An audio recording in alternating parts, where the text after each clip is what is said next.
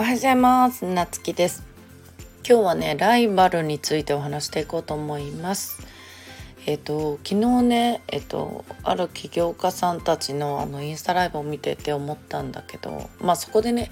お話しされてたこととまあ内容はちょっと違うんだけどまあそこで何を話されてたかっていうとまあなんかその売り上げが上がらずにその方たちがね苦しんでた時にまあなんかその自分私はできるみたいなねで結構意地になってねこう自分のやり方で私はいけるんだみたいな感じでやっててでうまくいかずまあある時にねなんかもういいみたいなその人にちゃんと成功してる人に教わろうってなってなんかすごい考え方とかも変わってすごいあの仕事もあのプライベートもねうまくいきだしたみたいな話を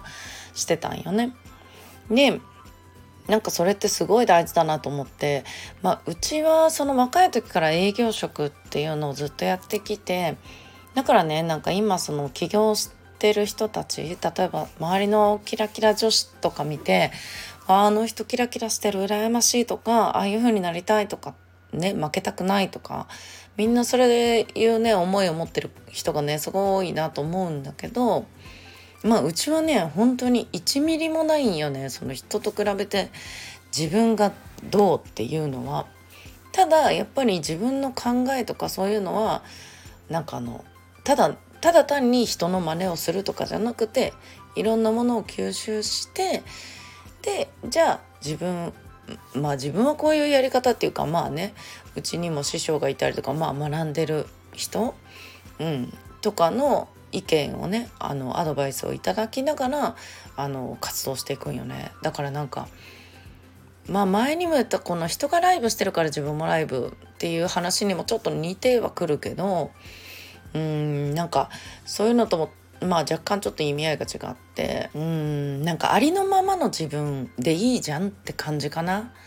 なんかそのまあやり方とかこうね参考にしたりとか勉強したりとかもちろんするんだけどでもキャラクターとかその伝え方とかそういうのは自分らしくあるべきだと思う。じゃないとなんかそのキャラクターまでも人に似せていこうとする人がおると思うんだけどなんかそしたら埋もれてしまうような気がしとるんよね。うちはまあ見とってそういう人もおるなとか。あとはなんかちょっとなんか無理してる感が伝わってきたりとか。でするとすごいもったいないなとかねなんかそれぞれみみんなね自分の良さとかあるのに話し方とかさえも変えてしまうのはなんかすっごいもったいないんじゃないかなとかね。でまあそれはね人それぞれの考えなんで、まあ、いいんだけどなんかうちはねそういうだからこそなんか今日のそのライブで見た昨日のねその話にすごく共感